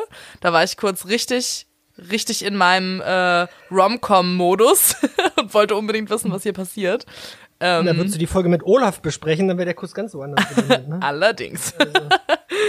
Aber äh, wir haben ja Hajo hier und nicht Olaf, äh, deswegen äh, ist das eine Geschichte für ein andermal. Ja, aber fand ich auch komisch. Und dann wird gesagt, sie umarmte mich. Und ich dachte, das klang nicht nach umarmen. nee, überhaupt nicht. Das Hm. Und das kommt auch in den Romanen nicht vor. Also äh, John kennt Laurie aus äh, das Horror-Taxi von New York. Mhm. Daher kennt auch Captain Hamilton. Und das ist die erste Folge, wo der Spuk auftaucht. Und daher kennt er die beiden. Und da war auch nichts davon, dass zwischen den beiden mal irgendwas lief. Also das Hm. war erstaunlich. Ja, dann wurde das einfach vielleicht, um es ein bisschen spannender zu gestalten oder um halt nochmal dieses James Bond-Image von John zu unterstreichen, Ja. wurde das vielleicht einfach dazu gedichtet. Aber da hat's geknistert. Ja, aber, aber hallo. Ähm, Also ich glaube, John war da auch schon so ein bisschen traurig, dass, dass er gehen musste. Und was ich auch richtig geil fand, dass Bill sich dann so im Hintergrund räuspert und dann direkt so sagt, wir müssen los. Und ich war so, aha, okay, das heißt, da hätte noch was passieren können. Spannend. ja. Das Schön fand ich, wie sie dann fliegen und wie John dann sagt, zwei Stunden später im Flugzeug und wie er dann erzählt, was passiert ist. Da habe ich richtig vor mir gesehen, wie äh, irgendwie so die Silhouette von New York sich so nochmal so abzeichnet. Ja. Das fand ich schön gemacht. Das fand ich auch cool, das stimmt. Was ich aber auch noch geil fand, dass sie mit dem Helikopter zum Flughafen fliegen. Das ist auch richtig, ja. richtig exklusiv. Dekadent. Ja. Und was ich noch merkwürdig fand, ähm, kann auch sein, dass ich es falsch gehört habe, aber ich bin mir echt ziemlich sicher. Ähm, und zwar, äh, das Kapitel beginnt ja mit der Zeitansage und die Zeitansage ist nämlich Dienstag 17.23 Uhr. Und davor war es ja immer Donnerstag und auch nach dieser Szene geht es dann auch wieder nach Donnerstag zurück. Da sind sie dann wieder in Janes Also die- Wohnung und dann geht es auch mit Also für Donnerstag Zeitverschiebung weiter. Ist, für Zeitverschiebung ist zu viel, ne? Dienstag auf Donnerstag. Das würde nicht Ja. Sonst hätte man sich ja damit noch erklären können, aber Naja, aber zumal dürfte es ja nur ein Tag sein, ne? Na, zumal vorher, äh, wo sie noch äh, ähm, unter Schutt da begraben sind, ähm, da ist es nämlich auch Donnerstagnacht. Deswegen, ich glaube, das ist einfach wirklich ein Fehler, der da passiert ist. Naja. Ja. das kann sein, klar. Weil ich kann mir nicht vorstellen, dass sich die Folge jetzt von Donnerstag auf Dienstag, ähm, also Freitag, Samstag, Sonntag, Montag und dass sie dann Dienstag erst zurückfliegen und dann nochmal zwei Tage brauchen, bis sie dann in London sind. Das kann nicht sein, dass eine ganze Woche vergeht. Nee. Das wäre super merkwürdig. Ja. Nö. Und wir sind jetzt auch schon wieder zurück bei Harrods, ne? Genau. Bei Antje und Chris. Antje und Chris. Ja, ich, Und wieder sind es deutsche junge Frauen. Ja. das ist auch so ein, so ein Ding irgendwie, ne? Die, die Aber deutschen klangen die Touris. wie 16? Nee, überhaupt nicht. Die klangen eher wie so 28. Ja, hätte ich auch gesagt. Ja. Und sie sind aus, sie sind aus Dortmund. Da, wo ja Ach. Helmut Reddergeld herkommt. Wurde das tatsächlich gesagt? Das habe ich überhört. Ja, ja. Ah ja, witzig. Mhm. Ja, so schließt sich der Kreis wieder. genau, und die beiden, ähm, ja, wollen eine Nacht im Harrods verbringen oder eher müssen eine Nacht im Harrods verbringen, um in die Clique von Don Grave aufgenommen zu werden. Und das, ja, also klar, ne, man braucht jetzt halt so einen Aufhänger, wie sich jetzt nachts eine Geschichte im Harrods abspielen kann. Und da macht das schon Sinn irgendwie, dass dann äh, Menschen da halt übernachten so. Aber ich hätte das irgendwie ein bisschen gerne noch ausgeführt gehabt. Also weil irgendwie wirkt es so, wir brauchten jetzt halt eine Story mit irgendwie ein paar jungen Leuten, die da jetzt sind. Und ähm, ich hätte halt so ein bisschen mehr gerne über die Hintergründe erfahren, so warum die da unbedingt aufgenommen werden wollen, ob vielleicht eine von denen auf diesen Anführer steht oder keine Ahnung, weil so wirkt es so ein bisschen random irgendwie. Ja, okay, wir wollen jetzt in das so einer Clique aufgenommen werden und Das wurde ja gesagt, dass der Typ Echt? wohl auch extrem gut aussieht, ja, ja, dass denen Ah das ja, schon okay. aufgefallen ist. Aber das habe ich, weil die Sprecherinnen so erwachsen klingen, habe ich denen das überhaupt nicht abgenommen, Nee. dass die jetzt hier eine Mutprobe machen, um in eine Gang aufgenommen zu werden. nee, Äh, das fand ich auch komisch. ja, also ja, oder oder Gang noch nicht mal, das ist ja hier so eine, ja, das war ja so, das war ja schon echt so ein bisschen hier äh, Kindergeburtstag. Ja, also, ne, man weiß nicht so richtig, wer ist diese Clique. Man erfährt ja nur von den drei Personen, also Ja. Chris, Antje und Don Grave. Also, ja. Ja, aber dann hier so so ein Hihihihi, also dafür waren sie mir dann doch, klangen sie mir einfach zu erwachsen. Ja. Naja, gut. Ja, und- aber das war's auch schon, ne? Genau, der Don ja Grave nicht viel. sagt halt nur noch, dass er ihnen einen gehörigen Schrecken einjagen will und er gibt ihnen dann noch Tipps, wie sie halt nicht erwischt werden. Genau, und dann ist die Szene auch schon vorbei. Und dann kommen wir wieder zu Jane und Shao, die jetzt mittlerweile bei Gilbert Cress ähm, bei der Adresse von ihm angekommen sind. Und ähm, ja, das Haus ist wohl sehr kaputt, dreckig. Äh, Wie immer. Unheimliche Gegend natürlich, ja. Wie immer bei John Sinclair. Ja. Wenn irgendwelche Adressen von irgendwelchen toten Informanten aufgesucht werden, wohnen die immer im, in der Drecksgegend. ja. Und Schau, fand ich krass, sagt, ja, warum ist denn das Haus noch nicht abgerissen? ähm, naja, weil da Leute wohnen. Ja. Kann ja nicht jeder in so Also einer Menschen ich- wohnen wie du. Also da dachte ich wirklich, ey, sag mal, du hast aber auch ein bisschen viel Wohlstand abbekommen, oder? Dass Mhm. du dich wunderst, dass da Leute noch wohnen. Warum? Das war ja hier fast äh, ähm, wie die äh, Frage, wenn die kein kein Brot haben, warum essen sie denn keinen Kuchen? Ne? ja, genau. An Marie Antoinette hat mich das erinnert. Mhm. Also, ja, dann Jane erkennt sofort hier die Spuren der Ermittlung, erkennt Mhm. das Pulver und so weiter. Aber dann behauptet sie, wieso, Einbruch ist doch okay, wenn wir nichts klauen. Stimmt, das fand ich auch merkwürdig. Also was ich cool fand, dass sie halt, ne, da, dadurch, dass sie auch Detektivin ist, so Sachen wie dieses Magnesiumpulver halt erkennt für Fingerabdrücke und so. Ähm, das hat auf jeden Fall zu ihrem, zu ihrem Job gepasst. Es war ein, ähm, ja, ein cooler, cooles, cooles Gimmick sozusagen. Ähm, aber ja, und dann äh, bricht sie irgendwie mit einem Dietrich ein und äh, rechtfertigt das mit, naja, ne, ähm, Polizei war ja schon da und wir müssen ja Sachen rausfinden, so. Okay.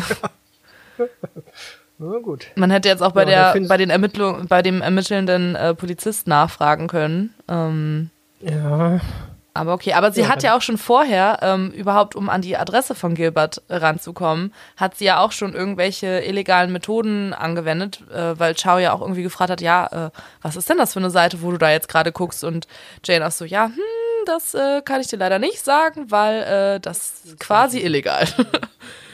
ja. ja, und dann finden sie die Schrumpfköpfe und dann dauert es auch schon nicht mehr lange und Mhm. dann steht da schon wieder Udo Schenk. Ich nenne ihn jetzt mal seinem Sprechernamen. Mit Ja. 44er Thompson. Ja. Das ist auch so ein John Sinclair-Ding, dass die Waffen immer genau benannt werden. Ne? Er könnte auch immer mit einer Pistole da stehen oder Revolver, aber nein. Ja, das habe ich mir auch gedacht. Und genau aus dem Grund dachte ich nämlich früher auch immer, die, ähm, die Beretta, die John hat, ich dachte immer, das wäre so voll die Riesenknarre, so quasi schon so ein, so ein Maschinengewehr oder so. Und dann habe ich es gegoogelt, war so, hä, ist ja nur so eine kleine Handwaffe. War ein bisschen enttäuschend. Das ist eine ganz normale Pistole. Ne? Ja, genau. Aber irgendwie auch- dachte ich ja. halt immer, dass die viel größer ist.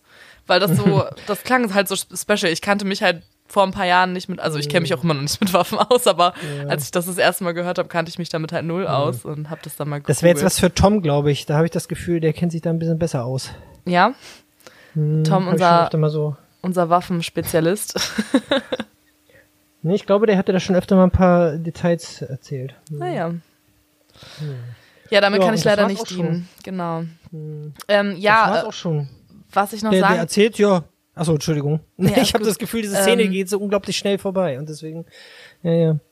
Was ich noch sagen wollte, ähm, dass Jane noch sagt, es würde mich nicht wundern, wenn hier eine tote Katze liegen würde. Und da musste ich noch äh, an, an das Haus äh, der Geisterbraut denken, Ja. wo ja auch Ja. eine tote Katze lag und war so, hm, okay, war das jetzt eine Anspielung oder? Hm. Ich ganz witzig. Ja, und Clint Cassidy hält ihm dann eine Waffe ins Gesicht und sagt ihm auch noch, jo, das war meine Puppe in dem Paket. Und dann sagt er, dass er sie erschießen wird und dann hört man einen Knallen und dann geht's zum Londoner Airport. Und ich finde, das ist ein sehr guter Cliffhanger, weil man wirklich denken könnte, scheiße, okay, der hat die jetzt erschossen. Aber hat das wirklich jemand gedacht beim Hören Nein. dieser Folge beim ersten Mal? Nein, nee, aber- ne? das denkt kein Mensch, oder? Ja, zumal wir ja Hm. wissen, dass die Figuren später noch auftauchen, dass wir erst bei Folge 18 sind und so. Aber trotzdem, also ich fand, es war trotzdem Ja. ein guter Cliffhanger. Ja, und John hat gut geschlafen. Hat der ein Glück, dass der im Flugzeug pennen kann. Ja. Ja, ich, ich sag dir, du, die Wellness-Tour ähm, und das gute Essen und äh, das Shoppen, das hat ihm gut getan, zusätzlich mit dem Schlaf Ja. jetzt noch. Hm, Der ist ganz erholt von seinem Einsatz zurückgekommen. ja. Bill nicht, der muss sofort aus der Handlung genommen werden, ne? Genau. Ist vorbei für Bill. Ja, Mhm. Bill hat jetzt genug gehabt, äh, ist ja fast gestorben, der haut jetzt zu Sheila und Johnny ab. Man kann es ihm nicht verübeln. Ich würde wahrscheinlich ähnlich reagieren. Genau, und dann versuchen sie Jane, Jane und äh, Shao zu erreichen. Die gehen nicht ins Telefon und dann fahren sie zum Yard und es ist keiner da und John muss seinen Kaffee selbst kochen. Und da dachte ich mir so, ach, ich liebe diese Kaffeewitze. Oh, also wirklich, als ob das jetzt das einzige Problem wäre. Ne? ja. Ja, er ist schon ein kleines, kleines verwöhntes Männlein. Ja. ja, ja. Dann ruft er seinen ähm, Kollegen an und das fand ich ganz nett. Den hat man noch nie gehört, aber man hat das Gefühl, okay, die beiden, die arbeiten jetzt nicht eng zusammen, aber die äh, kennen einander. Mhm. Das fand ich irgendwie so, so ein realistisches äh, Telefonat. So, ach John, Sie sind wieder da, ich habe gehört, Sie waren irgendwie in New York und so weiter. Dass man mal so ein bisschen hört, ach, der Sinclair von da oben, der ist wieder in New York und sowas. Das fand ich schön. Ja, das, das- Mhm. kann man sich vorstellen, dass das so am Arbeitsplatz so läuft. Ja, das hat mir auch gut gefallen. Es war sehr realitätsnah irgendwie. Ja. Und der erzählt ihnen dann auch von den Schrumpfköpfen und dann fahren sie zum Harrods. Mhm. Und Suko will, jetzt kommt wieder ein äh, One-Liner, er will die Puppen tanzen lassen. Das ist ziemlich witzig. Ja, aber Na, ich- so manche Wortwitze Na, kann doch. man nicht liegen lassen. Ja, ne? nee, ich finde das gut. Das ist wieder dieser Trash-Faktor. Und das ist dann, Ja. also bei mir lockt das dann immer, wenn ich das so nebenbei irgendwie die Folge höre und irgendwie, keine Ahnung, abwasche nebenher oder sonst was. Das entlockt Mhm. mir dann so ein kleines, so Schnauben immer, so ein, so weißt du, so ein kleines, weil das einfach so, so dumm ist, dieser, dieser Wortwitz. Aber ich weiß nicht, bei mir zieht sowas. Ja. Und dann geht's weiter. Jetzt geht's so ein bisschen Schlag auf Schlag, habe ich das Gefühl. Genau, jetzt geht auch, geht's auch sehr viel ähm, hin und her zwischen den einzelnen ähm, Szenen, also nicht den einzelnen Szenen, sondern ähm, den einzelnen pa äh, Charakteren, die quasi die Dinge mehr oder weniger gleichzeitig erleben. Und dann wird immer so hin und her gesprungen. Ähm, genau, und jetzt sind wir erst kurz noch bei Clint Cassidy, der ruft jetzt Sinistro und sagt, dass er die beiden Frauen hat, dass er sie halt nur mit Gas betäubt hat und freut sich noch total darüber, dass sie wirklich dachten, dass sie sterben werden. Und ähm, ja, Sinistro sagt auch, "Ah, es gefällt mir, dass du hier so bösartig bist und so. Da dachte ich mir so, Er ist ausreichend sadistisch, sagt Genau, er. ne? ja. So ungefähr. Ja, da fand ich, fand ich gut, dass Sinistro sich freut, dass er den, sich den richtigen Handlanger ausgesucht hat. Ähm, ja, und dann sagt Das er, ist ja auch so ein, Hm? das ist ja so ein Gag, ne? Das ist ja so ein Gag, dass er so sagt, "Hö, du bist aber ganz schön sadistisch. Ah, danke. cool, voll das Lob. Ja, ja. ähm, genau, und Sinistro will dann äh, seine Rache vollenden. So, und Ja. was das jetzt genau bedeuten soll, Ja, Bill hat nicht geklappt. Na gut, dann nehme ich halt hier irgendwen Jane anders. Schau. Ja, genau. Wobei, ähm, was ich halt komisch finde, dass ähm, es im ersten Teil ja noch so krass darum ging, dass er seinen Kopf wieder haben will.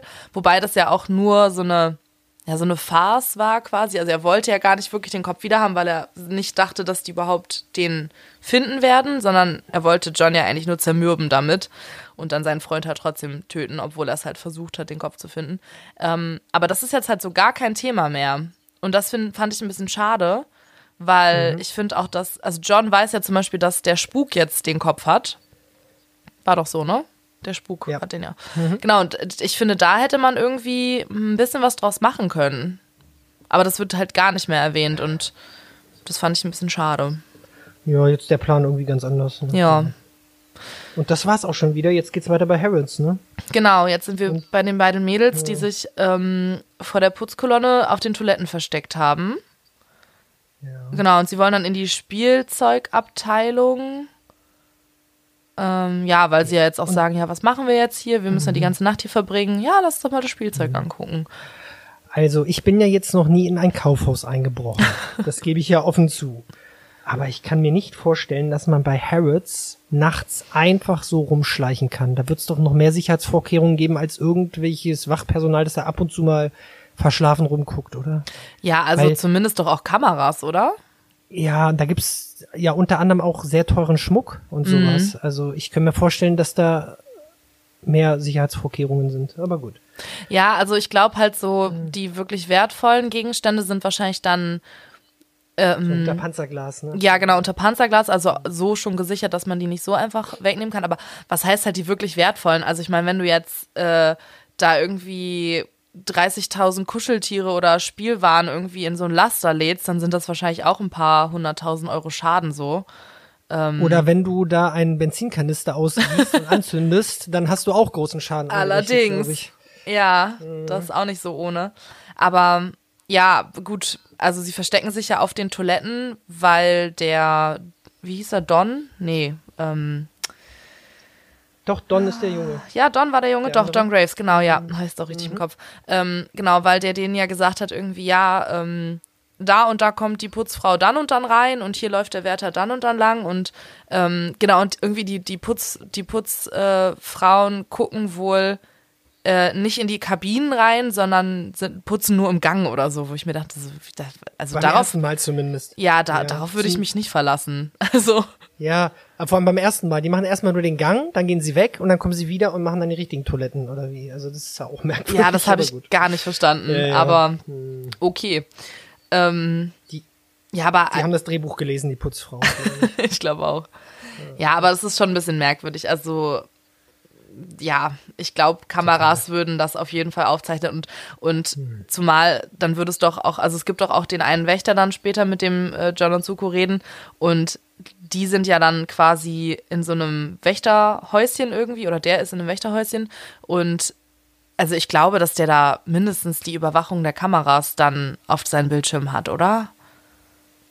Würde ich von ausgehen, dass das so ist. Also ich glaube, selbst 2002 gab es schon Kameras in äh, Kaufhäusern.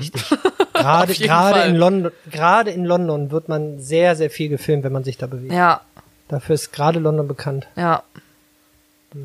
Naja, nun gut. Dann ist es jetzt so. Auf jeden Fall gehen sie dann in die Spielzeugabteilung.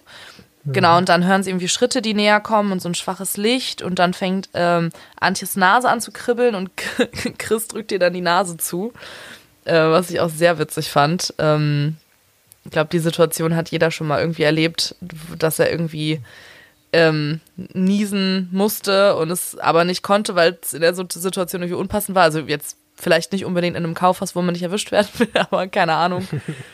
äh, wenn man sich irgendwie versteckt und jemanden erschrecken will oder so. Ja, fand ich ganz süß. Ähm, ja, aber sie werden nicht entdeckt, der Wärter geht vorbei und ich glaube, eine von den beiden sagt auch noch so, ha, pures Adrenalin, so. Ja, Ich finde okay. das super. Mhm. Wenn- Ich finde das super, das merkt man Ja, schon. wenn du sonst nichts Spannendes in deinem Leben hast, okay. Genau. Und wie geht's weiter? Ja, jetzt, der, jetzt schwenken wir kurz zu Don, der sich da schon mal in Position bringt, zieht sich seine Skelettmaske auf. Genau. Und dann trifft er aber auf, auf Sinistro und denkt sich, erschreckt sich kurz und dann denkt er sich, das sind wahrscheinlich die anderen Jungs, die wollen mich jetzt hier auch noch verarschen. Na ja, gut, dann gehe ich halt weiter. Nehme ich das halt so hin. Ja, das war Und richtig den, gut. den Sinistro interessiert das auch nicht. nee, überhaupt nicht. Das, das hat mich auch total gewundert. Also, keine Ahnung, wenn Er ich. wundert sich selbst irgendwie, ne? Der Ja. denkt sich auch, hä? Was ist denn das? Ja, aber dann macht er halt auch nichts und verschwindet einfach. Also, da funktioniert das wieder mit seinem Verschwinden, ne? Da klettert er nicht irgendwelche Leitern hoch. Ja. Was ich Okay. aber auch noch witzig fand, dass ähm, hier der, äh, der Don, der äh, sucht die Mädels und sagt dann so, hm, okay, dann gehen wir jetzt erstmal zu den Duftwässerchen, dann zu den Damenklamotten, dann zu den Schuhen, dann zu den Babywaren und dann zu den Spielzeugwaren so. Ja, aber da dachte ich mir wirklich so, wow, okay. Ähm, ha, ja, ich habe gar keine Worte mehr dafür. Ja. Und jetzt kommen auch schon John und Suko an. Und jetzt äh, werden sie reingelassen. Mhm. Mit einem Sonderausweis. Und da dachte ich ganz kurz, das ist der Spezialausweis von Kommissar Reynolds. Ja, die, der Träger dieses Ausweises arbeitet äh, oder ist von der Poli Polizeidirektion in Rocky Beach. Äh, wie ging das? Der Träger dieses Ausweises ist ehrenamtlicher Mitarbeiter der Polizeidirektion von Rocky Beach. Das war's, genau. Bezeichnet Kommiss die, äh, und dann geht's noch weiter mit, äh, die Behörde befürwortet, Moment, mal kurz überlegen, befürwortet jegliche Unterstützung von dritter Seite. Gezeichnet Kommissar Reynolds, Hauptkommissar, Hauptkommissar. Hauptkommissar. Ja, stimmt. Okay, ja, ich jetzt hatte, habe ich glaube ich, hatte nur den ich glaube, jetzt ersten, habe ich es ungefähr hinbekommen, ja. ich hatte nur den ersten Satz so halb Ja. im Kopf noch, ja. Ja, aber es ist tatsächlich unterzeichnet mit James Powell, äh, was es wahrscheinlich nicht weniger ähm, äh, wertvoll macht. Äh, genau, und nachdem äh, sie die Sondervollmacht auch vorgezeigt haben, äh, ja, glaubt der Wächter ihnen auch, beziehungsweise lässt sie dann halt rein und ruft halt alle anderen äh, Wächter zusammen. Das ist dann halt quasi Johns Plan, alle Wächter zusammenzurufen, um sie ähm, ja nicht in Gefahr zu bringen, wenn jetzt gleich der Showdown kommt. Und dann springen wir wieder. Ähm, dann fährt nämlich Clint Cassidy zeitgleich in die Tiefgarage vom Harrods ein und hat die Frauen bei sich und ähm, Sinistro taucht hinter ihm auf und verlangt von ihm, dass der Kerl mit der Totenkopfmaske ausgeschaltet wird. Und Cassidy soll sich dann drum kümmern. Und daran sehen wir ja, okay, Sinistro stört es anscheinend doch, dass da irgendwer noch rumläuft in seinem Kaufhaus. Ja, Ja, das nervt ihn irgendwie, dass der da rumrennt. Ne? ja. Ja, aber anstatt dann halt irgendwie selbst den auszuschalten, also ich meine, der Ja. taucht über, er kann überall auftauchen und verschwinden, wie ihm das gerade beliebt. Warum? Ja. Also er hat doch eh nichts Ja. zu tun gerade. Er wartet doch eh darauf, dass John und Suko kommen. Ja, da hätte er auch mal eben mal so einen Kopf äh, nach hinten drehen können oder Ja. sowas. Ne? Also, Ja, gut. Der war einfach verwirrt. ja, er war auch, glaube ich, einfach ein bisschen faul. oder das. Ja, so ganz, ich muss ganz kurz mal sagen, also so ganz verstehe ich Sinistro auch als Bösewicht nicht, weil der lässt ja schon irgendwie andere für sich arbeiten. Ne, er hat die roten Henker, die Horrorcops und aber er ist auch so ein bisschen schwammig in dem, was er will. Also irgendwie will er erst seinen Kopf, dann will er John töten, dann will er Bill töten, jetzt will er die Frauen töten. Also es ist alles so ein bisschen so ein bisschen wirr. Ja, und jetzt tauschen sie quasi. Er nimmt jetzt die Frauen mit und dafür muss der Cassidy sich um den Typen kümmern mit der Maske. Ja. Und das macht auch schon wieder keinen Sinn, weil vorher hat er doch die Drecksarbeit für die von, von den anderen machen lassen. Also dann Ja. hätte er doch jetzt eben Ja. den, den Don da irgendwie erledigen können und dann hätte Cassidy halt die Frauen irgendwie festhalten und ja, Mhm. komisch. Und jetzt geht's schon wieder weiter bei den beiden Mädchen Genau. aus Deutschland. Ja, also es, ich finde es äh, es ähm, nicht schwingt, ähm, es Springt. springt, genau, springt sehr schnell irgendwie jetzt hin und her. Ja. Ja, und jetzt ist auf einmal Clown uncool, aber dann doch nicht. Und äh, Genau, die wollen, die Mhm. eine will nämlich eine Figur von Jack the Ripper mitnehmen und äh, die Figur fängt dann auch noch an zu lachen, wo ich mir auch dachte so, wow, okay, jetzt, also jetzt würde ich mich echt verjagen, wenn ich alleine in einem Kaufhaus wäre, so eine Figur da sehen und dann fängt die auch noch so creepy an zu lachen. Genau, und die irgendwie sagt die eine, ja, nee, wir können doch nicht klauen und so, aber in einem Kaufhaus einbrechen, ähm, Doppelmoral. Ja. ja. Und dann Und jetzt geht's zu den Puppen. Genau. Und dann geht's auch schon los. Genau, die sehen die Puppen und dann plumpst es und dann lacht irgendwas und dann fangen die sich an zu bewegen und dann hört man nur noch Geschrei. Da sind wir wieder bei Cassidy. Also wieder bei Und der- Cassidy. Da habe ich mir aufgeschrieben, Cassidy ist nervös beim Parfüm. Weil es wird beschrieben, dass er beim Parfüm ist und irgendwie findet er die Sache auf einmal gar nicht mehr so witzig. Ja, Und dann sieht er Don mit der Maske, ja, und dann erschießt er ihn einfach. ja, genau. Okay. Ja, komische Szene. Ja, irgendwie schon. Vor allem, weil er sich auch noch wundert, wo die Wärter sind, obwohl, glaube ich, Sinistro vorher auch gesagt hat, dass es kein Zufall sein kann, dass die Wärter nicht mehr da sind. Hm. Das, also als hätte er irgendwie nicht zugehört. Ja. Und die Wärter, die sind bei John, der schwört die gerade ein. Genau. Und äh, dann kommt der alte Gag mit, können Sie schweigen? Ich auch. Wie ein Grab. Ich auch. Aber der ist ja, Ja. auch uralt, ne? Ja, Aber ja. gut. Aber ist trotzdem süß. Und jetzt wissen wir, dass die Szenen gleichzeitig laufen, weil jetzt hören wir nämlich erst den Schuss von Cassidy. Genau, ja. Jetzt läuft es quasi, laufen die Handlungsstränge zusammen. Ähm, jetzt geht die Action los. genau. Äh, was ich noch ganz cool fand, also die Idee, das äh, Licht anzumachen oder das Licht anmachen zu lassen, ähm, die kommt ja von John. Das fand ich super smart. Ja, dass er daran denkt, ne? Genau. dass der da unten ja das alles steuern kann. Und das ist ja auch mal realistisch, dass der da wahrscheinlich irgendwie einen Sicherungskasten hat. Oder Genau. sowas. Ja. Das fand ich richtig ich gut. Ja, und dann ähm, äh, ja, rennen sie zu den Schüssen, glaube ich, ne? Dann äh, verstecken sie sich irgendwie hinter einem Schreibtisch und dann ähm, schießen sie auf den einen und der andere rennt weg und dann sagt John, den kauf ich mir. Und dann muss ich direkt an Peter von den drei Fragezeichen denken, der ja immer sagt, den schnapp ich mir. Und dabei nie wen erwischt. Genau. Und was ich hier auch noch ganz cool fand, ich habe nämlich äh, gerade vor ein paar Tagen im Discord noch gelesen von einer Hörerin, dass sie auch, ähm, wo in den letzten vier Folgen gehört hatte, dass John sagt, den kaufe ich mir. Und äh, deswegen habe ich das dann auch noch mal, äh, als ich das jetzt gehört habe, dachte ich mir so, ah, okay, Mensch, warte mal. Und ich muss da jetzt mal drauf achten, ähm, ob das wirklich stimmt, dass er das jetzt so oft sagt. Das wird jetzt wahrscheinlich sein Running, Running Gag, ne? Running Gag im wahrsten Sinne des Wortes. ja. Genau, und ähm, Ja. ich glaube, aber John trifft, ähm, John, äh, hier, ähm, äh, schnappt ihn auch nicht, ne? Oder? Nee, nee, weil jetzt kommt ja Sinistro, der beamt sich jetzt plötzlich da wieder rein. Genau. Jetzt geht's auf einmal wieder. Der kommt nicht gar über eine Leiter, sondern er beamt mit den beiden Frauen sogar rein. Krass. Das heißt, in, die, mitten in die das Spielwarenabteilung. heißt, die kann er jetzt auch mit materialisieren. Das müsste mir jetzt aber mal jemand erklären, wie seine Magie funktioniert. Das finde ich nämlich ein bisschen, äh, ja, weird. der, der kann immer nur eine Person teleportieren und der hat gespart. und weil er einmal die Leiter genommen hat, statt zu teleportieren, kann er das jetzt verwenden, um dann noch eine Person mitzunehmen.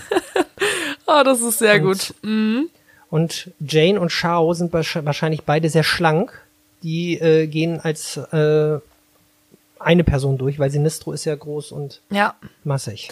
das wird sein. Genauso wird es gewesen sein. Das, genau das ist so. Mhm. Bin ich mir ganz sicher. Das kann nicht anders sein. ich mir auch. Das hast So du super rausgefunden.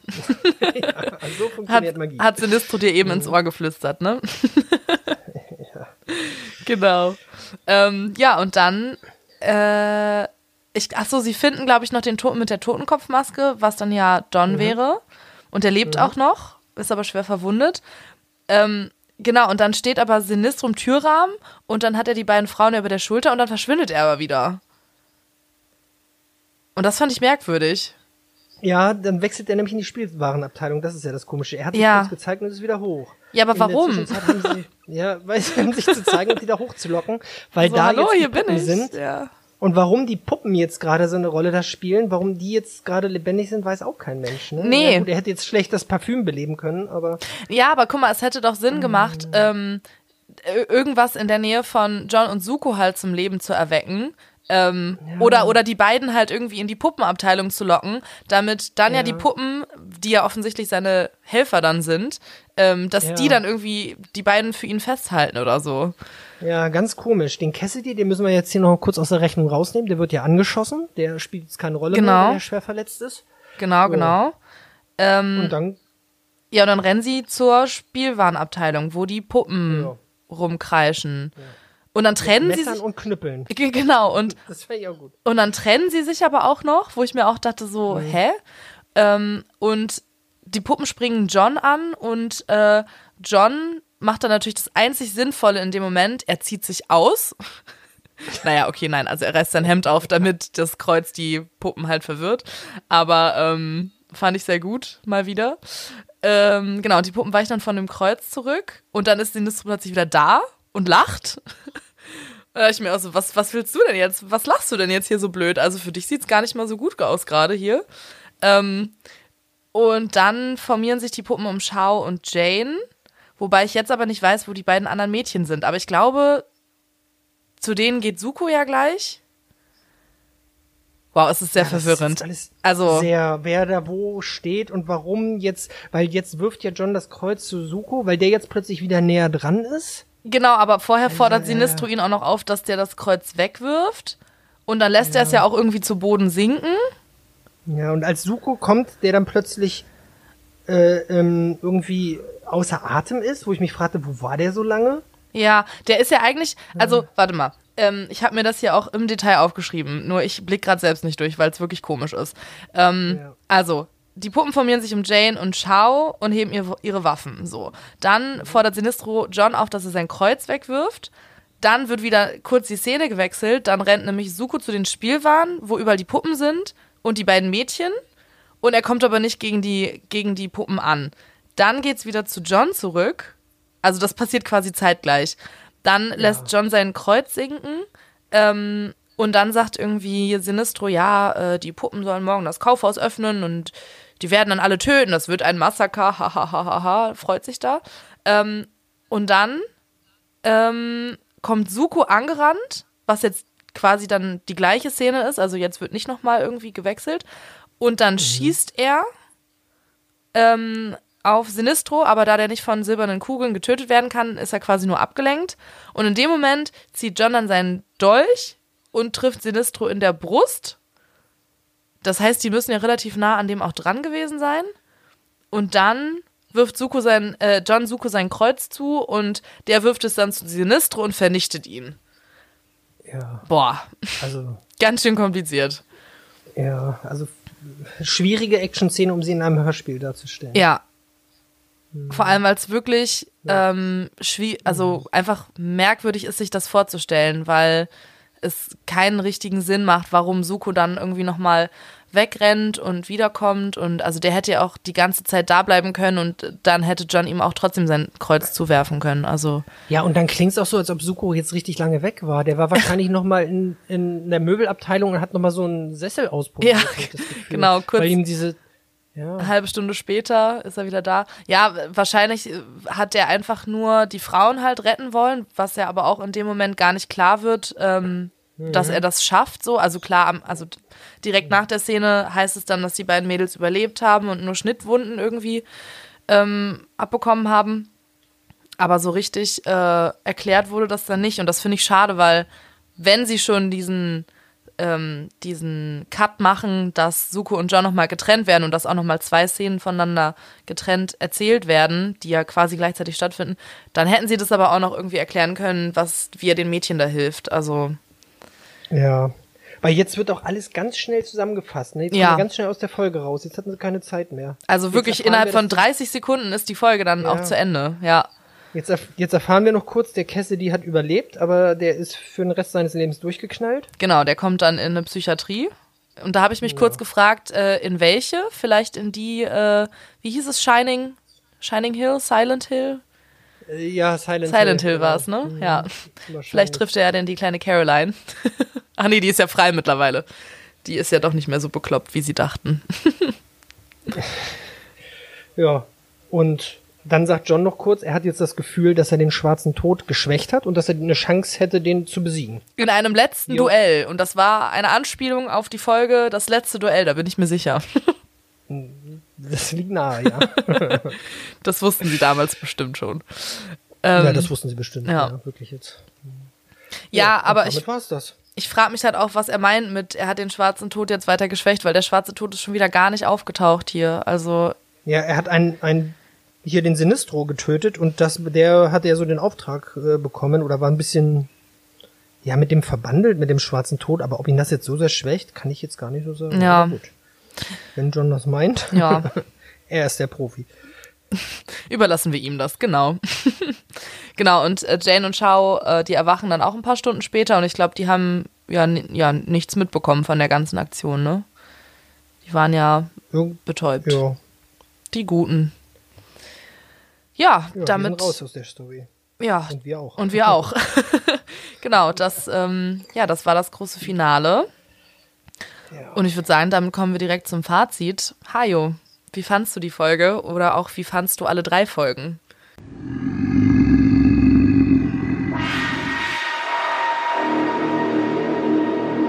Team Sinclair. Ah, ich soll anfangen, okay. Also ich finde, diese Folge hier, die hebt sich so ein bisschen ab, weil John der die Titelfigur ist, in die eigentliche Handlung um diese Puppen ja erst nach der Hälfte der Folge reinkommt. Mhm. Und ähm, alles in allem betrachtet, finde ich, passt das dann halbwegs. Also diese Folge geht so ein bisschen noch einen anderen Weg als die beiden davor, weil in der ersten Folge, da war es ja so, dass alles aufgebaut wurde mit diesen äh, Cops, dann, dass die eigentliche Handlung im dritten Teil kam und das hier ist nochmal so ein bisschen hinten dran. Ich finde die nicht schlecht, ich finde die unterhaltsam und wenn man das so hintereinander weghört, finde ich, geht das ganz gut. Was mir auffällt, das habe ich früher schon mal gedacht beim Hören und das fällt mir jetzt, wo wir uns so explizit damit beschäftigen, bei John Sinclair ist, ähm, es gibt relativ wenig Höhen und Tiefen. Also Mhm. ich äh, kenne jetzt auch die drei Fragezeichen zum Beispiel, die ja so das große Ding sind äh, in Sachen Hörspiel, kenne ich sehr gut. Und da ist es ja so, dass man so Folgen hat, die man richtig toll findet, die man richtig liebt. Ein paar Klassiker vor allem, die ich einfach sehr, sehr gerne mag. Und dann gibt's Folgen, wo ich sage, oh nee, das ist so ein Grottending. Das kann ich überhaupt nicht ertragen. Und das erlebe ich bei John Sinclair wenig bis selten. Also es gibt wenig Folgen, wo ich sage, boah, da freue ich mich so richtig drauf. Das wird richtig super. Und dafür gibt's aber auch keine, wo ich sage, nee, also das kann man sich ja gar nicht mehr antun. Das Li- ist, das ist eher so ein, ein, eine lange Linie mit so ein paar Ausschlägen nach oben und unten. Liegt aber vielleicht auch daran, dass die Folgen halt schon auch viel aufeinander aufbauen, ne? Vom, von der Story her. mhm. Dass es halt deswegen nicht so die eine Special-Sache gibt. Bei den drei Fragezeichen haben die ja jedes Mal ein komplett neues Thema, kom komplett Ja. Mhm. neue neue Ereignisse, Sachen, die ihnen passieren, die, also die sie erleben und so. Und deswegen, also ich habe ja auch meine Lieblings-drei Fragezeichen-Folgen von Themen, die mich halt mehr interessieren. So, ich glaube, deswegen ist es da einfacher, sowas zu finden. Ja. Aber ich weiß schon, was du meinst. Also jetzt, wo das angesprochen wurde mit dem letzten Duell, darauf freue ich mich tatsächlich schon, auf diesen Dreiteiler mit dem schwarzen Tod, weil das ist für mich tatsächlich ein Highlight. Ja, weil damit Aber- so eine kleine Ära zu Ende geht dann, ne? Ja. Aber auffällig ist zum Beispiel, dass du und Tom dachtet, ihr besprecht die Folge mit dem äh, Hudsonwasser und dann kam das da gar nicht vor, weil man sowas eben vergisst. Wenn Total. man jetzt sagt, ne, äh, was kommt wo vor, dann weiß man immer nicht so, war das jetzt in der oder kam Ja, das in der ja. anderen? Ja, das Ja, stimmt. wie fandst du die Folge? Ähm, ja, also als ich die drei Folgen das allererste Mal gehört habe, äh, ist mir die dritte am wenigsten im Kopf geblieben. Also ich habe tatsächlich im Kopf behalten, dass nur die ersten zwei Folgen so richtig zueinander gehören, weil die halt auch in New York gespielt haben und das dritte dann ja wieder in, also teils noch in New York, aber größtenteils ja dann in London spielt. Und deswegen war die in meinem Kopf immer nicht so richtig dazugehörig. Und ähm, bevor ich sie jetzt nochmal zur Vorbereitung gehört habe, dachte ich tatsächlich auch gar nicht mehr daran, dass Sinistro überlebt hat, sondern ich dachte, der ist irgendwie im zwei, also bei der Bilds-Hinrichtung gestorben. Ähm, Und die, die Folge war für mich so ein bisschen, ähm, äh, ja, abgetrennt von diesen beiden. Ähm, aber jetzt, wo ich es nochmal gehört habe, finde ich die eigentlich ganz cool und auch so die Lösung, dass, ähm, dass es dann wieder nach London zurückgeht und trotzdem der Dämon ihnen folgt, beziehungsweise sie dem Dämon folgen, finde ich eigentlich ganz cool, dass es halt nicht nur so abgeschlossen ist, ähm, dass alles in New York äh, endet. Ähm, ja, ein paar Kleinigkeiten, die ein bisschen unlogisch sind, haben wir jetzt auch schon drüber gesprochen. Auch jetzt so der Endkampf war ein bisschen wirr irgendwie. Ich hätte mir echt gewünscht, dass diese zwei Frauen, die da im Harrods ähm, übernachten, dass das noch ein bisschen eine größere Rolle gespielt hat, dass man da noch so ein bisschen mehr über die erfährt.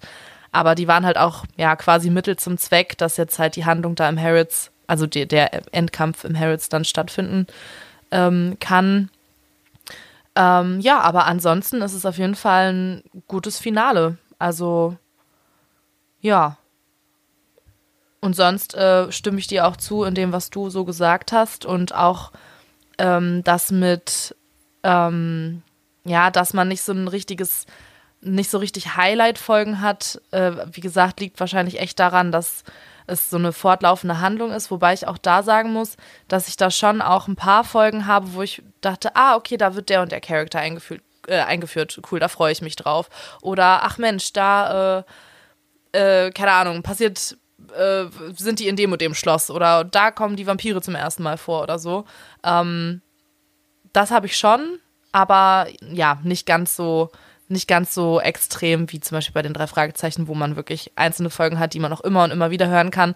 Das habe ich bei John Sinclair tatsächlich auch nicht so.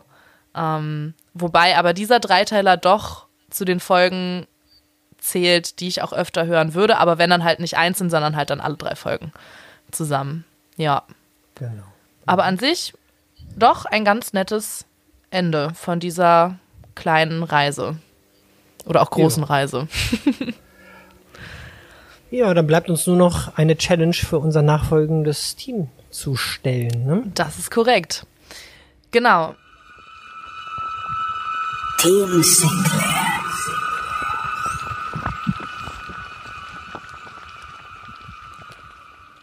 Das sind Olaf und Sebo. Ja. Ähm, und zwar haben wir uns überlegt, das Harrods ist ja ein riesiges Kaufhaus. Und äh, wir haben ja eben schon gesagt, naja, äh, so richtig sinnvoll war es jetzt irgendwie nicht, dass diese Puppen zum Leben erweckt wurden, zumal sie dann ja irgendwie John auch gar nicht gehindert haben oder behindert haben. Äh, und deswegen haben wir uns gedacht, im Harrods gibt es ja noch einige andere Dinge Puppen, Spielzeug, Gegenstände und welche von diesen anderen Dingen hätte Sinistro denn vielleicht sinnvollerweise eher zum Leben erwecken können, äh, um dann im Kampf gegen John ein bisschen besser dazustehen? Ja, dann denkt euch mal was aus.